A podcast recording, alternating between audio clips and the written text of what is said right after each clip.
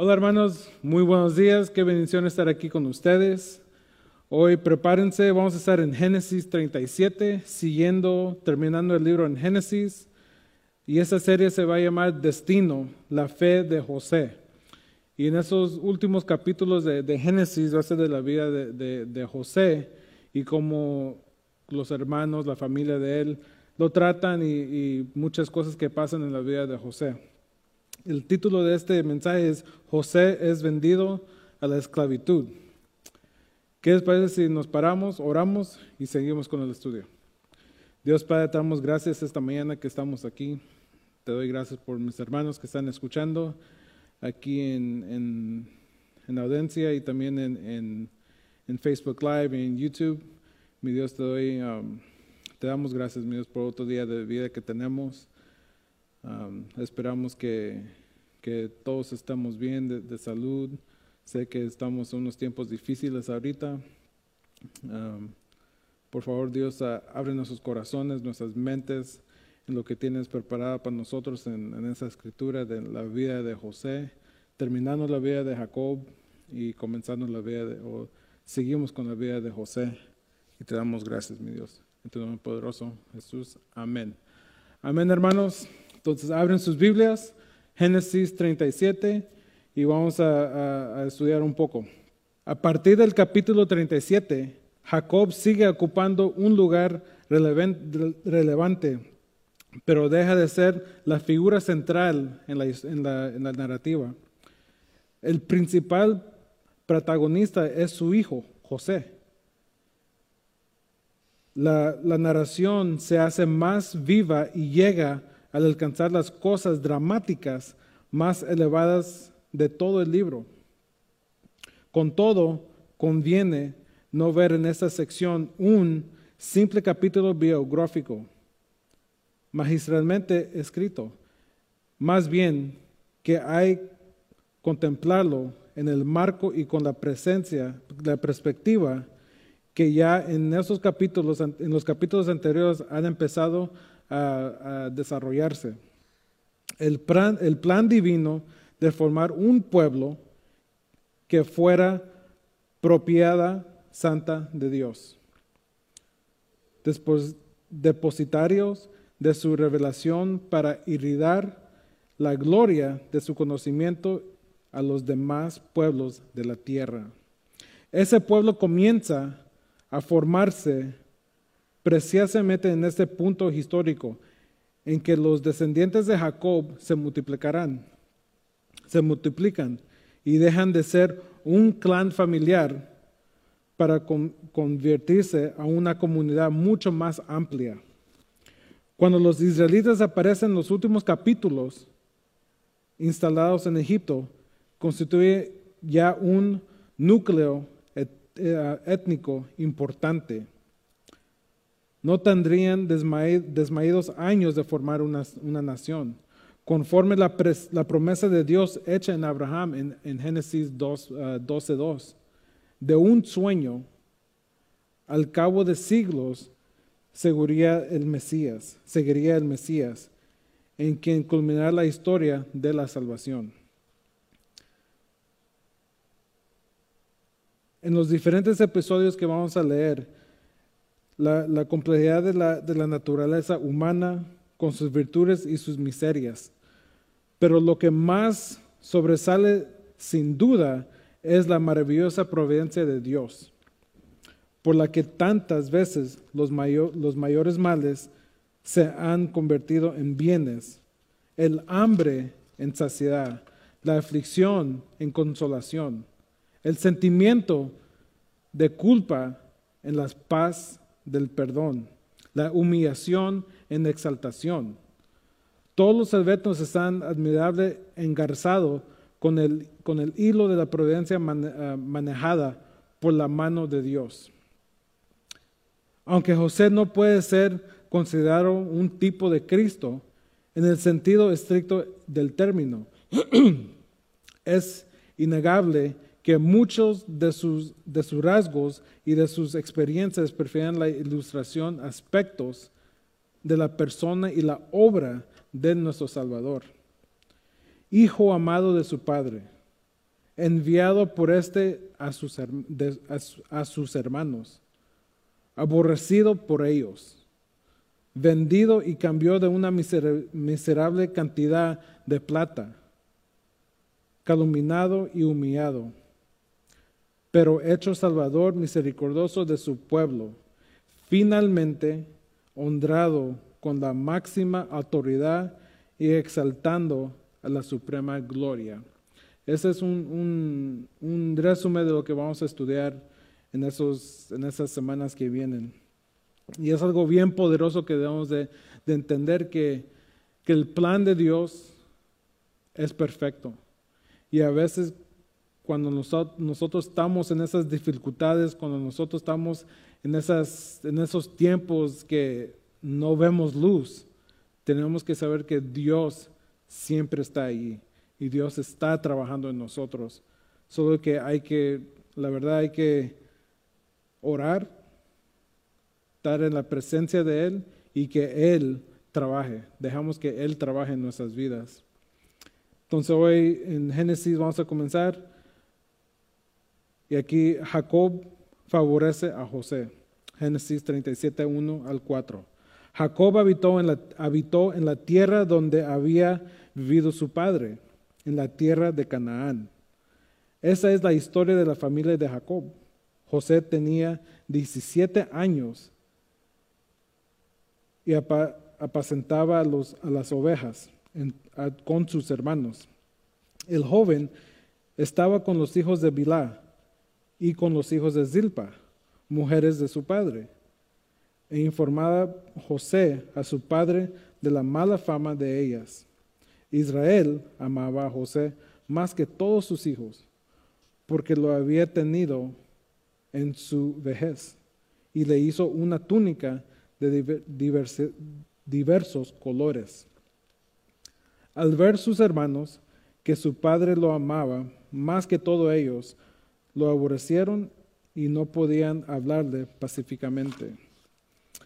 Así comienza una de las historias de vida más notables de la Biblia, de la Biblia y lectura. Él fue amado y odiado, favorecido y abusado, tentado y confiado, exaltado y humillado.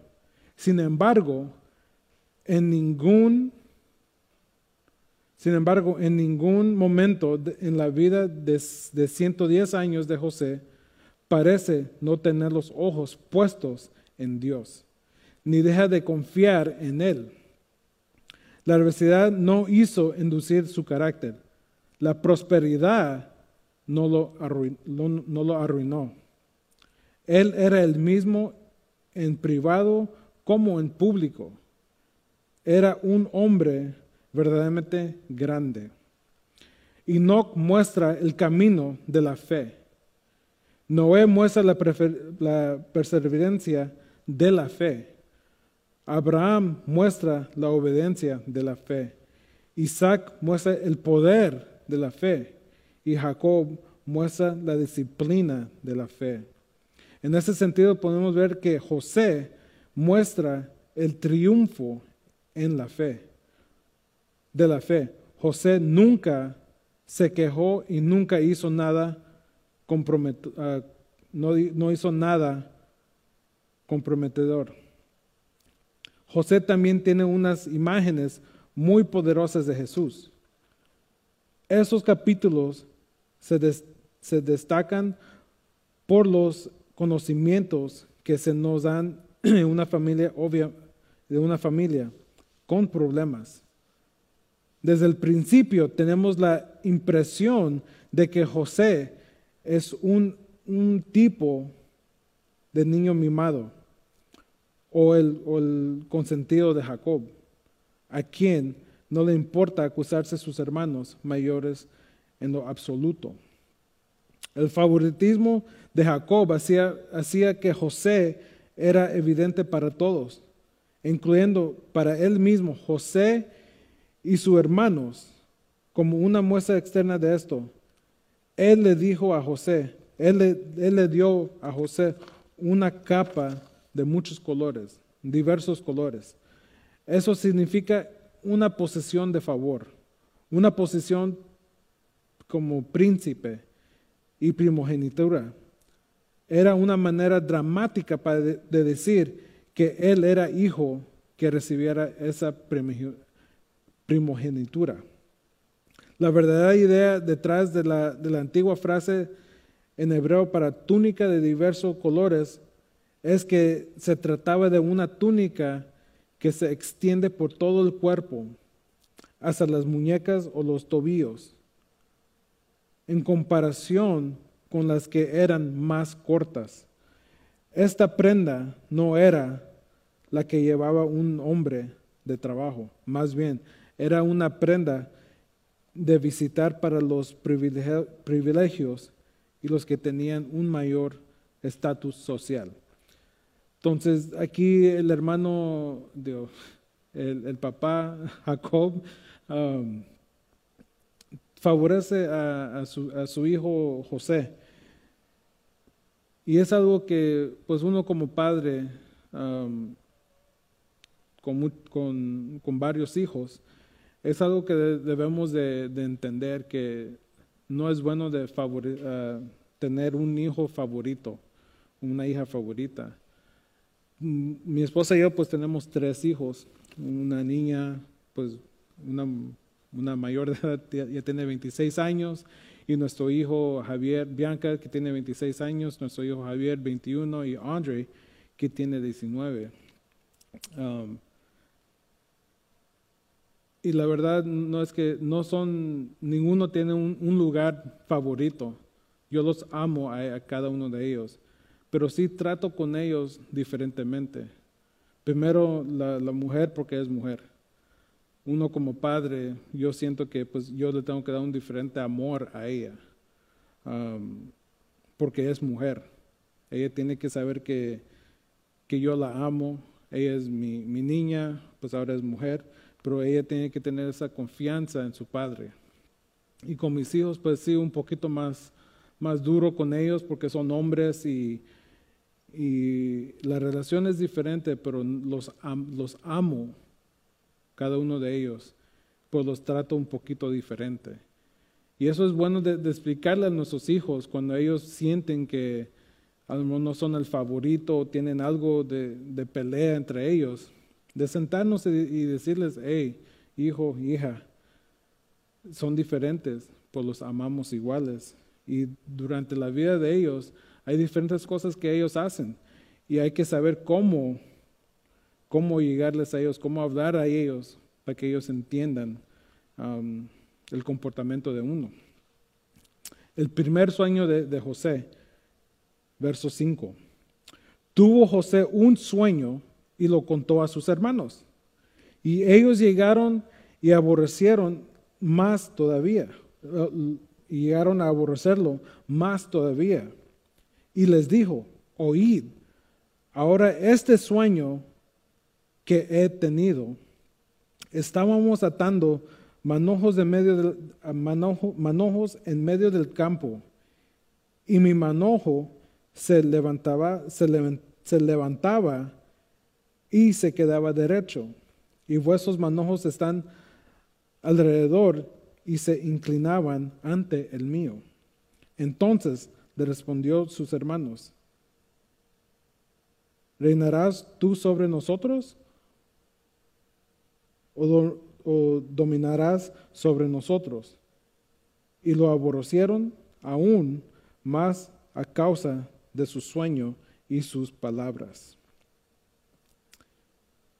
En el mejor de los casos, José mostró una gran falta de tacto Seguramente él sabía lo mucho que sus hermanos ya lo odiaban y mucho más ahora por oír su sueño, donde él estaba por encima de ellos. Los hermanos entendían perfectamente el significado del sueño. Un día José reinara sobre ellos y soñaría sobre ellos. También algo revelante aquí es que este sueño es el hecho que se involucraran manojos de trigo.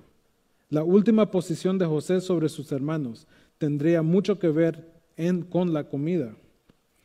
Verso 9. El segundo sueño de José. Después tuvo otro sueño y lo, y lo, y lo contó a sus hermanos. Les dijo, he tenido otro sueño. Soñé que el sol, la luna y once estrellas se inclinaban hacia mí. Y lo, y lo, y lo, y lo contó y lo contó con su padre. Y a sus hermanos, su padre le reprendió y le dijo, ¿qué sueño es este que tuviste? ¿Acaso vendremos yo, tu madre, y tus hermanos a prostrarnos en tierra ante ti? Sus hermanos le tenían envidia, pero su padre meditaba en eso. Si, si José era imprudente al contar el primer sueño, al contar el primer sueño, sabiéndolo, sabiendo que sus hermanos ya lo odiaban, era aún peor compartir el segundo sueño que él, que él, que él, um, que él tuvo, especialmente porque no solo lo ponía sobre sus hermanos, sino también sobre su padre y su madre. José parece estar afectado por el tipo de orgullo que a, que a menudo es evidente entre los favorecidos y los bendecidos. Él está tan enfocado en lo bueno y grande que son sus sueños para él, que no considera como sus sueños pueden oírse en los oídos de los demás. En este punto, José es un contraste con Jesús. Jesús quería que seamos como Él fue en esta tierra. Una persona concentrada en los, en los demás. José parece quedar corto en esta área. Jesús quiere que nosotros los, los conformamos a Él, no llenos de orgullos, no llenos de, de no quiero decir sueños, pero en, cómo vamos a compartir cosas que, que, nosotros pensamos. Si es lleno de orgullo, es lleno de, de ego, es algo que tenemos que tener cuidado. Tenemos que pensar en los otros. Aunque José estaba mal en, contar esos sueños, sin duda se hicieron realidad. Uno puede recibir un mensaje maravilloso de Dios que quizá no lo tenga la, intención de que se publique a los demás. José aquí mostró un orgullo sin un orgullo sin sabiduría. Esta porción de Génesis posiblemente no está en un estricto orden, en un estricto orden um, cronológico. Antes de Génesis 35, 16 al 20, Raquel, la madre de José, murió. Esta porción de Génesis parece estar poquito atrasada. Pero sabemos que ese es el, el, plan de Dios. Y probablemente el punto de transición, está en Génesis 37.2. Esa es la historia de la familia de Jacob, así dice. Es probable que, que esto pone fin el, el récord de perseverar por el mismo Jacob quien relató la muerte de Raquel. Y la línea siguiente comienza en el record perseguido por el mismo José. Este mismo tipo este mismo tipo de transiciones se encuentra en Génesis 5, Génesis 6 y también en Génesis 25. La idea de que las estrellas, la luna y el sol representan la familia de Israel se repite en Apocalipsis, en, en, uh, Apocalipsis 12.1. Y en este pasaje habla de la, de la venida de Jesús de la nación de Israel. Y dice, luego se vio en el cielo algo muy grande, misterioso. Aparecía, aparecía una mujer envuelta en el sol. Tenía, un, tenía la luna debajo de sus pies y llevaba a la cabeza una corona con doce estrellas. Seguimos en Génesis 37, 12 al 17. Jacob envía a José a buscar sus hermanos. Que están apacetando, apacetando las ovejas. Un día sus hermanos fueron a apacentar las ovejas de su padre en Sequim. Entonces Israel dijo a José, tus hermanos apacietan las ovejas de Sequim, ven y te enviaré a ellos. Aquí estoy, respondió él. Ve ahora, mira cómo están tus hermanos y cómo están las ovejas y tráeme las noticias, dijo Israel. Lo envió, pues, desde el valle de Ebarón, y José llegó a Sequim. Lo halló un hombre andando el errante del, por el campo, y aquel hombre le preguntó, ¿qué buscas? Busco a mis hermanos, te ruego que me muestres dónde están apacentando, respondió José. Ya se han ido de aquí, pero yo les, yo les oí decir, vamos a, a Dotán, dijo el hombre. Entonces José fue tras sus hermanos y los halló en Dotán. No parece nada extraño en esta misión, con la excepción de, que los hermanos de José están en Sequim, un lugar donde esta familia fue influenciada y perjudicada por influencias ah, mundanas. Los hermanos de José forman un forman complot para matarlo. Verso 18 dice, cuando ellos lo vieron de, lejos, antes que llegara cerca de ellos, conspiraron contra, el para, contra, él para matarlo. Se dijeron uno al otro, ahí viene el soñador. Ahora pues, venid, matémonos y uh, echémoslo en la, en la cisterna y diremos, alguna mala bestia lo devorará. Veremos entonces qué será de sus sueños. Cuando Rubén oyó esto, lo libró de sus manos, dijo, no lo matemos. Y añadió, no derrame sangre, echado, echado, echadlo en esa cisterna que está en el desierto, pero no le pongas las manos encima. Quizá librarlo así de sus manos y hacerle volver a su padre. No es difícil verlo imprudente, lo imprudente que era Jesús para contar, para contar sus sueños en la forma que lo hizo. Solo hizo que sus hermanos lo, odiaran. Ellos lo llamaban, lo llamaban, lo le decían el soñador, como dice en verso, en verso 19. Ellos deciden derrotar los sueños ofensivos de José. Sin querer ellos poner los sueños de José en una última prueba. Si los sueños en realidad eran de Dios, no podían ver vencidos por el odio de sus hermanos, que en otro tiempo cometió incesto con la concubina de su padre, Rubén. Tomó un poco de liderazgo por ser el mayor, pensando que podía salvar a José de la muerte y rescatarlo más tarde. Rubén se podía, se podía haber simplemente levantado y dicho, esto es mal, no lo haga, no lo hacemos, eso está mal. Pero no lo hizo porque quería hacer lo correcto por José sin rectificar a sus hermanos.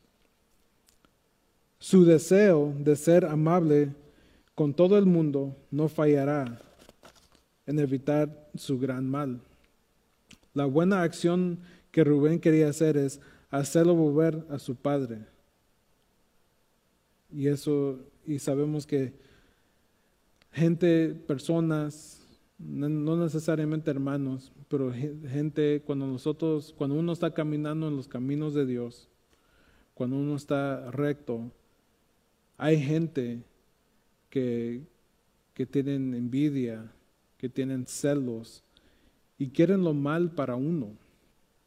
Y hermanos, yo les quiero decir que esos son, esos son ataques que uno tiene que, pasar por tiempos. Y la verdad, hermanos, es que está bien. Van a pasar cosas. Van a haber envidias. Van a haber pleitos. Pero tenemos que siempre entender que ese es el plan de Dios. Que Dios está trabajando en cualquier situación, en todas situaciones. El plan de Él es perfecto. Y lo que vamos a leer es como, como realmente los sueños de, de José las decisiones de sus hermanos,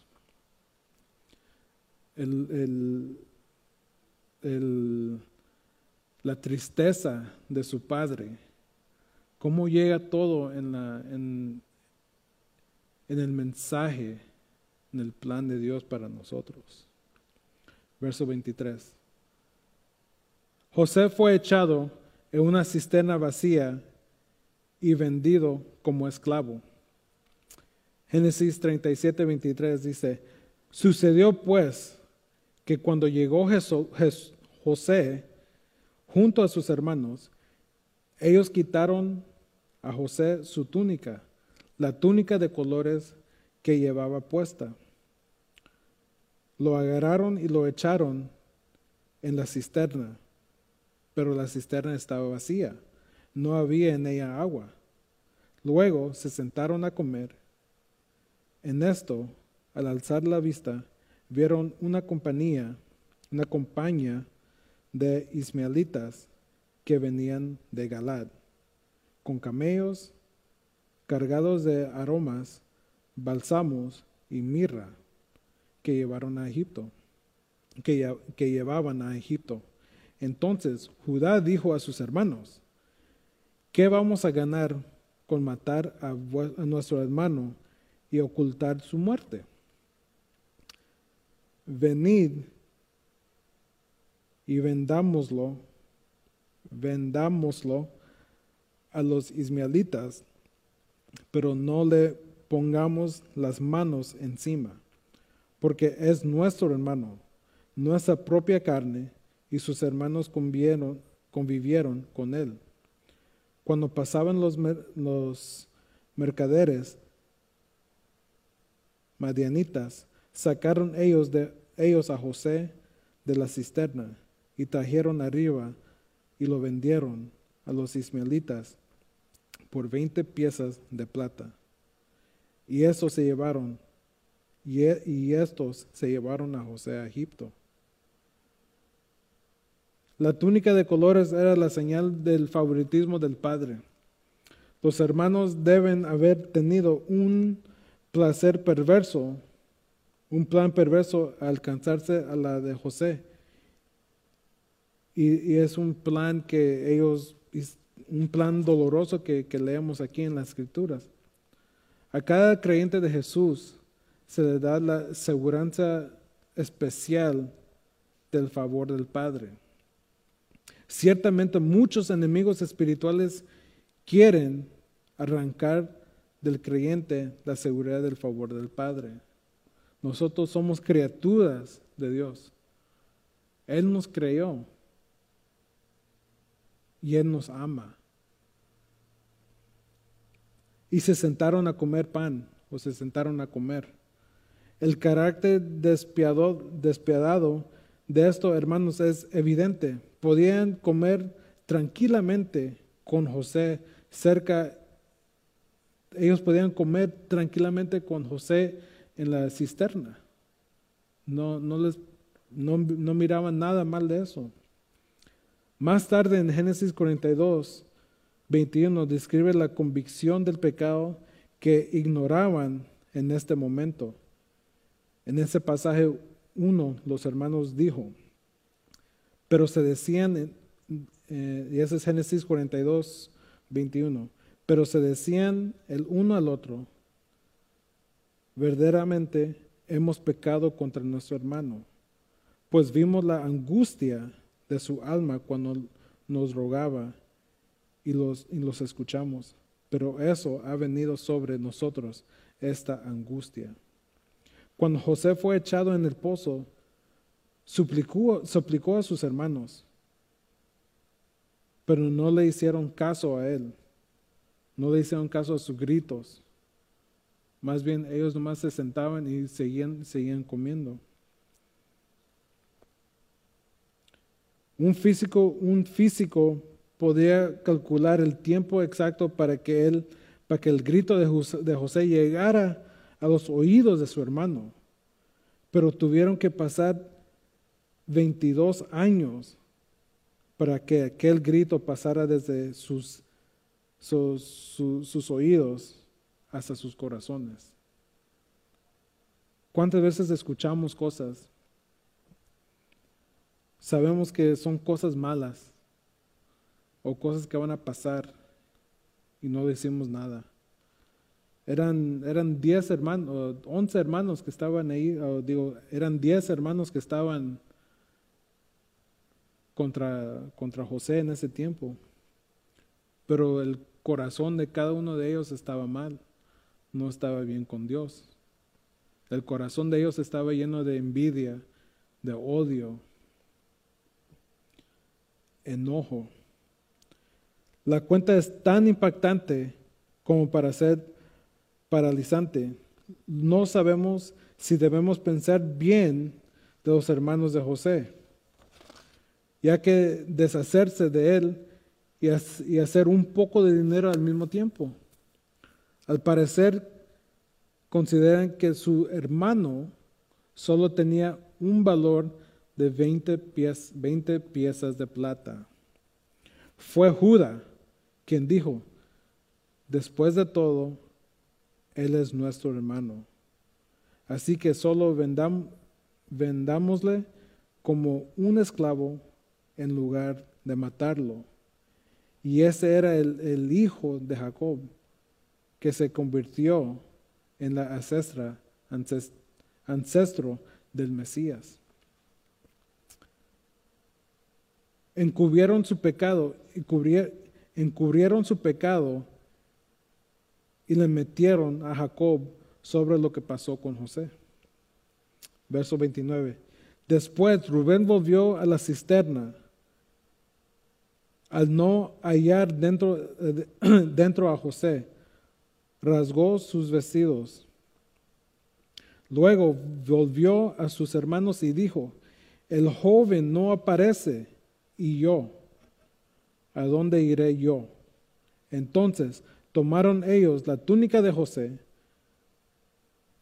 degollaron un cabrito del rebaño y tenieron la túnica con la sangre. Enviaron la túnica de colores y su padre con este mensaje, esto hemos hallado. Reconoce ahora si es la túnica de tu hijo. Cuando él la reconoció, dijo, es la túnica de mi hijo. Algún, alguna mala bestia lo devoró. José ha sido despedazado. Entonces Jacob rasgó sus vestidos, se puso ropa áspera sobre su cintura y guardó, y guardó luto por su hijo durante muchos días. Se levantaron todos los hijos, todos sus hijos y todas sus hijas para consolarlo, pero él no quiso recibir consuelo diciendo, descenderé enlutado junto a mi hijo hasta el Seol. Y lo, y lo, y lo lloró su padre. Rubén rasgó su vestido como una expresión de horror absoluto y duelo, porque su posición débil para la justicia no lo, no lo logró nada. José bien podía estar muerto y su padre lo amaba, nunca lo volvía a ver. Eso demuestra que la credulidad de los hijos de Israel no se dirigía solamente hacia el hijo favorito, sino también hacia el padre que lo favoreció. Esto era a la vez una manera cruel para traer las noticias a una mentira sin conciencia. Eso es una expresión que, dice que Jacob rasgó sus vestidos. Era una, expresión de horror absoluta y de, y de, duelo porque su hijo amado había ido, se había ido. Sus dolores comprensibles, pero su incapacidad para ver la verdad de la vida eterna no lo es. Esta también es, es una poderosa ilustración del principio de que si creemos algo es, entonces así será. José no estaba muerto, pero siempre y cuando que Jacob lo, lo creyera, José estaba muerto en cuanto le concierna eh, a Jacob. De la misma manera, los cristianos hemos sido libertados del pecado. Pero si Satanás puede persuadirnos de que estamos bajo la, que estamos bajo el pecado, es posible que nosotros lo creemos. Y eso es lo importante de, de esta historia, es el engaño, el carácter. ¿Dónde está tu corazón? ¿Tu corazón, ¿Tu corazón está con las cosas de Dios? ¿O están en envidia, odio, enojo y hasta, hasta como dice aquí, que en luto? Si vemos en el, en el último que dice, en el 35, que se levantaron sus hijos y todas sus hijas para consolarlo, pero él no quiso recibir consuelo, diciendo, descenderé enlutado junto a mi hijo hasta el Seol. Nuestros hijos, nuestros hijos van a fallar. Nuestros hijos no son perfectos. Sí son nuestros hijos y pensamos lo mejor para ellos. Queremos lo mejor para ellos. Por la realidad es que ellos son pecadores. Y el corazón de ellos es malo. Si es que no tienen el conocimiento de Dios, el Espíritu de Dios que está en ellos. Y eso es para todos, hermanos. todos nosotros somos pecadores y tenemos que aceptar eso. Ah, la, esposa de, Pastor Kevin nos decía en consejería, nos, nos decían que, ¿por qué te sorprende que tu hijo hizo esto? Si él es un pecador igual que ti.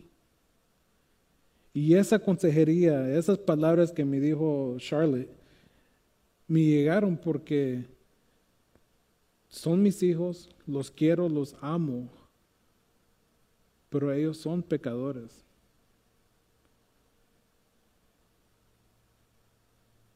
Y ellos necesitan ver que, la, ellos tienen que saber que nosotros los amamos a ellos a través que son pecadores.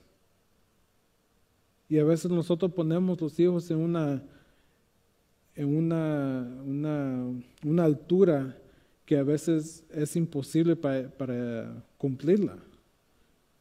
Son pecadores, pero hay que amarlos. Son nuestros hijos. José termina en, la, en, el tribunal de un alto funcionador de egipcio. En Egipto, los, madianitas lo vendieron a Potifar, oficial de Faraón y capitán de la guardia. En ese tiempo Egipto era un reino grande, era un, un país poderoso, un país de bendición, pero también un país con muchos dioses. Ellos no, no creían en un solo Dios. Y en la historia de, Egipto, ellos brincan de Dios a dioses, vuelvo a, Dios, que los, lo que los faraón, eh, faraones eran dioses. Y pues es un, eh, aunque Dios bendició esa, esa nación, la nación de ellos seguía en pecados. Ellos tenían enormes recursos naturales. Ellos tenían el, ah, el río, um, en inglés se dice the River Nile, en español pues no sé cómo se dice, pero es un río donde a través de todo el río hay muchas mucha cosechas. Ellos fueron educados y realmente tenían enemigos en cada área, de ese, en cada área del mundo de ese tiempo. Cuando Jesús llegó a Egipto, algunas de las, ah, algunas de las pirámides ya se veían, ya se veían viejas y eran antiguas. Pero a los ojos de Dios, la cosa más importante acerca del Egipto era que José ahora estaba allí. Aunque despojado de su, de su abrigo, no había sido despojado de su carácter. Incluso en medio de este terror, de ese horror, Dios no se apartó de, José. En cierto modo la, historia va a empeorar y cuando lo hace Dios todavía estará con José. Dios está trabajando no solo para él mismo, para él mismo, para José, sino también para el propósito más amplio del plan redentor, del plan redentor de Dios. Podemos dar gracias a Dios por su gran plan. Si los hermanos de José nunca lo vendieron a los, a los madanitas, entonces José nunca fue a Egipto. Si José no fue a Egipto, él nunca fue vendido a Potifar. Si nunca fue vendido a Potifar, la esposa de Potifar nunca lo acusó falsamente de violación. Si la esposa de Potifar nunca lo acusó falsamente de violación, entonces nunca lo metieron, lo meterían en la cárcel. Si nunca lo meterían en la cárcel, nunca se encontró, se encontró con el panadero y el copero del faraón. Si no se encontró con el panadero y el copero del faraón, nunca interpretó sus sueños. Nunca interpreté sus sueños. Si nunca interpreté sus sueños de él, nunca llegó a interpretar los sueños del faraón. Si nunca llegó a interpretar los sueños del faraón, él nunca fue el primer ministro. Si no, el, él hizo el primer ministro, nunca se administró con prudencia para la gran hambruna, que vino sobre la región. Si no administró, con gran prudencia para la gran hambruna que venía la religión, entonces la familia todavía de, en Canaán pereció a causa de la hambruna. Si su familia de Canaán pereció a causa de la hambruna, el Mesías no vino de una familia de, nuestros, de muertos. Si el Mesías no pudo venir, entonces Jesús nunca vino. Si Jesús nunca vino, tú estás muerto en tus pecados, sin esperanza en este mundo. Y esa es la historia de lo que vamos a estudiar en los últimos capítulos de, de Génesis. El plan de Dios, cómo Dios trabaja a través de nuestras circunstancias en este mundo. El plan de Dios es perfecto. El amor de Él para nosotros es perfecto. Y hermanos, yo les, yo les pido a ustedes, si ustedes están pasando por un tiempo de dificultad, un tiempo mal, hermanos, les pido que órenle, como enseñé la semana pasada, que si están alegres, alaben a Dios. Si están afligidos, oren. Y si están enfermos, piden oraciones. Nosotros tenemos que poner nuestra parte en este camino con Dios. Dios, es, Dios, Dios siempre está trabajando en nosotros. Dios siempre está trabajando. Y si ustedes están pasando por un tiempo de dificultad, quiero orar por ustedes. tenemos líderes listos, tenemos pastores listos para que, para que oremos por ustedes. Tenemos que, que buscar esa ayuda, pedir oración, estar en comunión con Dios. Dios Padre, te damos gracias, mi Dios, por, por este día. Te damos gracias por la vida de José. Y también te damos gracias por la vida de sus hermanos. Que a través de una familia, una familia desordenada, lleno de envidio, de celos, el destino de José es único porque de José, de esta familia, de la familia de Jacob, de Judá, tenemos a nuestro Señor Jesucristo. Y Él llegó a este mundo para los afligidos, para los pobres, para los enfermos. Y en este momento te pido por cada uno de mis hermanos que, están escuchando, si están, si están en unas pruebas, tentación, Um, ataques espirituales, mi Dios, te pido por ellos, mi Dios, que, que los guardes, que los des sabiduría y que nos acerquemos a ellos como un, como un cuerpo. Yo sé que hay mucho en este mundo y hay mucha confusión, hay mucho, muchas cosas que, que son mentiras. Y el enemigo queremos que, que, se, el enemigo quiere que nosotros le demos validad a esas mentiras. Te pido por ellos, mi Dios, que te busquen a tu espíritu, que estén contigo. Y para nosotros del ministerio, mi Dios, que, que nos sigues dando sabiduría, que yo sé que los ataques son reales, pues nosotros no peleamos contra humanos, contra sangre, peleamos contra principales y, y Satanás que está aquí. Te amamos, mi Dios. Danos la fuerza. Síganos bendiciéndonos. Te damos gracias, mi Dios. Amén, amén. Hermanos, bendiciones. solo un anuncio pequeño. Este, este miércoles vamos a comenzar el estudio bíblico en Efesios aquí en la iglesia y a través Facebook Live. Y lo vamos a transmitir a través de Facebook Live. Y el hermano Mauricio va a estar en Efesios, en Efesios 4. Y vamos a seguir en, en el serie La unidad en Cristo. Amén. Bendiciones, hermanos. Hasta luego.